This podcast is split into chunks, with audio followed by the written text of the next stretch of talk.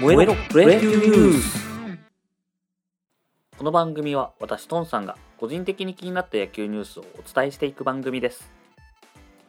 はい、トンさんです。えー今日は4月7日ですね。えー昨日は西武ひどい負け方をしてしまったんですけれども、えー野球ニュース見ていきましょう。まずはセ・リーグですね。セ・リーグなんですけれども、えー巨人阪神戦で、こちらちょっと雨でコールドっていうことになったんですけれども、これでちょっと一悶着というか、悶着はしてないんですけど、あのー原監督がね、なぜか、なぜホワイポーズっていう、あのー手挙げてね、やってたシーンがあったんですけども、まあ、6-2でね、負けてて打ち切りなんで、えーそのポーズが出るのは確かになんですが、えっとですね、野球規則だと、球審がプレーを中断した後ですね、少なくとも30分を経過するまでは打ち切りを命じてはならないっていう規定になってるみたいなんですね。まあ、なので、えー本来であれば、まあ、プレーを止めて、えーグラウンド整備して、で、まあ、雨の様子がどうなのか見て、で、結果、やっぱりできないねってなった後に、まあ、30分経過後であれば、そこで中止と、えーいうことになるんですけれども、えーまあ、昨日のね、コールドはそれに乗っ取ってなかったと。で、これなぜこれが認められたかというとですね、セ・リーグのアグリーメントというのがあって、まあ、セ・パ両方あるんですけども、要は、えーパ・リーグ内の規則、セ・リーグ内の規則ですね。まあ、分かりやすいところで言うと、DH の存在だったりとか、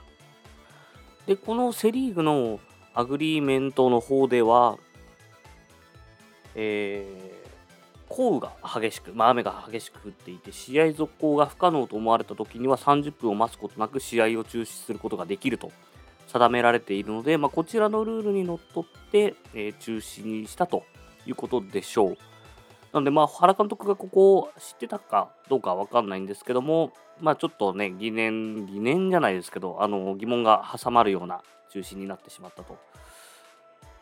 うん、この、なんでしょうね、この野球規則と、えーこのセ・リーグのアグリメントで違いがあるっていうのは、セ・リーグの方がドーム球場が少ないから、こういう場合があり得るっていう形なのかな。うん。まあ、なので、えっ、と、昨日はね、あの試合開始時からずっと雨が降っていたので、まあ、そこでもう、これは山んだろうという判断で中止になったんでしょうと思います。で、えーそうですね、えー巨人の方が、えー6-2で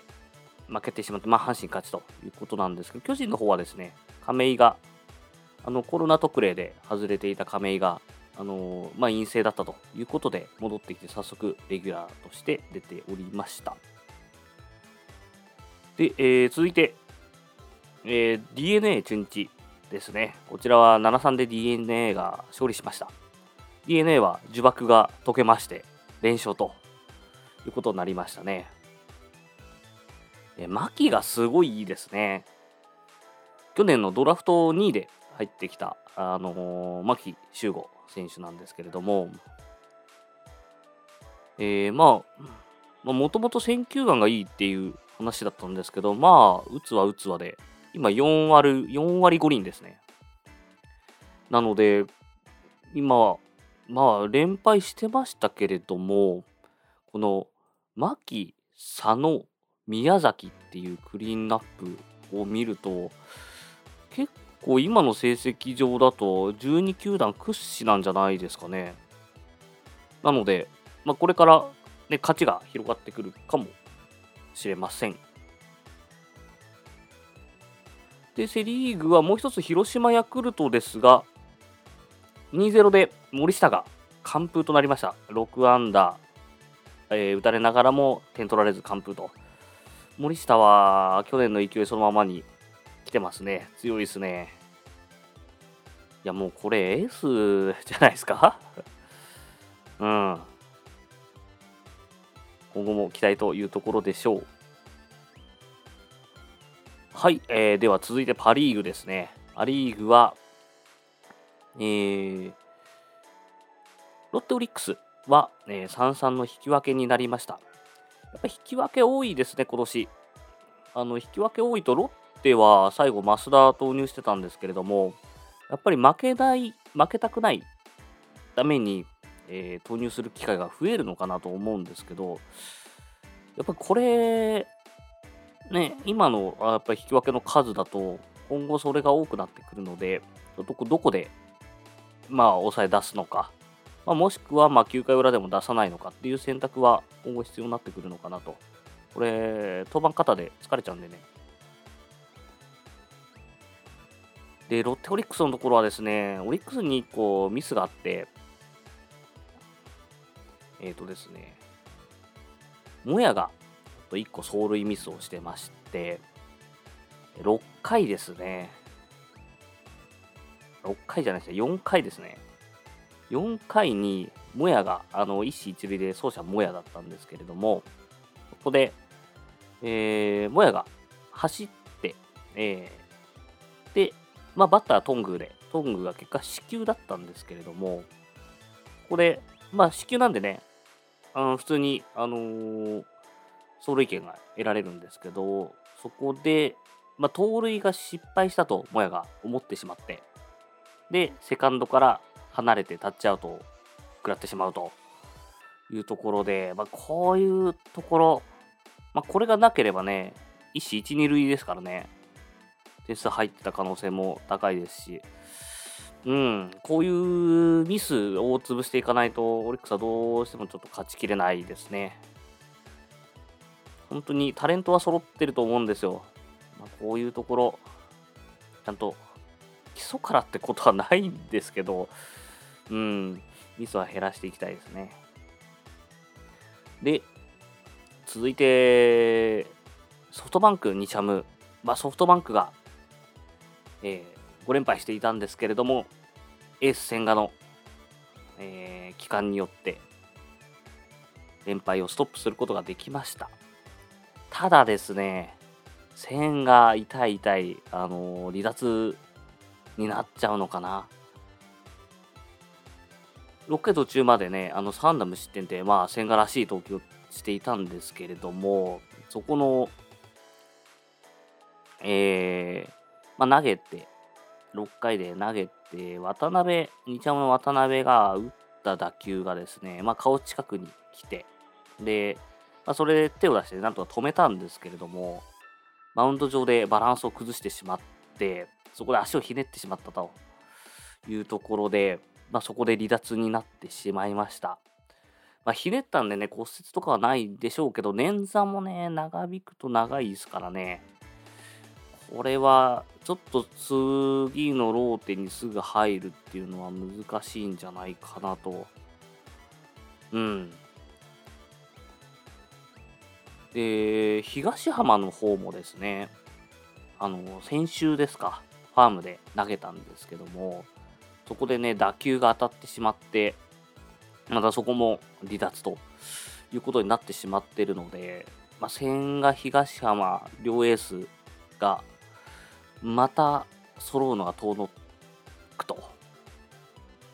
いう感じになりそうです。高橋でもね、絶不調なんで、まあ、連敗をし続けたソフトバンクとしては、ちょっと痛い離脱になりそうです。で、えー、この試合の中でね、1個記録が出てまして、今宮のバントですね。まあ、今宮、まあ、現代のバント職人ですよ。が、えー、通算ギダ、パ・リーグ記録の305個に並びました。えー、もともとね、あの西武の伊藤勉が持っていたんですけれども、そこに、えー、並んでパ・リーグトップタイということになりました。まあ、今のね、今宮の年齢を考えると、抜くのは当然でしょうというところで、じゃあ歴代どんぐらいなんだと。まあ、パ・リーグ記録今305個ですよ、今宮。じゃ歴代どんぐらいなんだっていうと、えー、やっぱこう名前出てきますね。あのバント職人、河合さん、えー、533個です。えー、この時点で、えー、228個差ってことは、えー、今まで今宮が、え、積み上げたものをもう一回積み上げないといけないぐらいですね。いやー、遠い。さすがです。です。えー、2番目がね、あの、平野健。西武にもいた平野健が、あの、451個。で、その下が、えー、宮本ですね、ヤクルトの408個ということで、まあ、どこまで届くかなと。今宮が今、えー、1109試合で305個。宮本が2162試合なので、ほぼ倍の試合で408個なので、えー、このまま今宮行けば宮本とかは抜けるかな？という感じですね。まあ、河合を見てば1909試合で533ギラなので、えー、試合に対してのバント率は同じぐらいかもしれないですね。うん。さすが現代のバント職人ですね。はい、そんな記録が生まれておりました。で、最後はですね、西武楽天です。いやー、ボロボロでしたね、西武。あの、なんといっても、ファーボール13個、デッドボール1個で14四死球と、もう大荒れでした。これは球団ワースト記録タイみたいですね。まず開幕があの松本投手が先発だったんですけども、1人目、あの楽天辰巳を三振、3球三振かな？取って、その後、ファーボール、ファーボール、ファーボール、ファーボールで押し出しですよ、言って。そこでもう4個荒稼ぎですからね。まあ、僕はもうファーボール、ファーボール、ファーボールの時点でホームラン食らうかなと思ってたんですけど、まあ、そこは免れて、で、なんとかですね、松本さんも、えー、そこの回では1失点で済んで、結果、まあ、松本としても4回に失点っていうとこだったんですが、まあ、相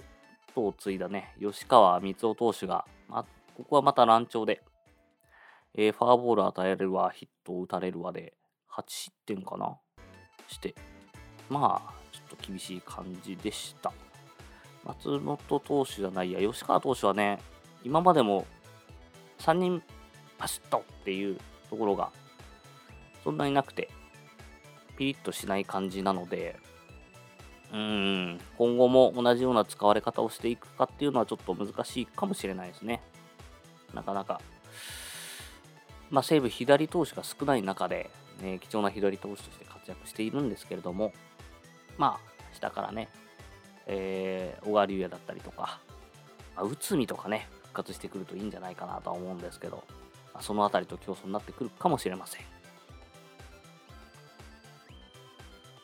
はい。それでは今日のプロ野球ニュースはここまでにしたいと思います。お相手はトンさんでした。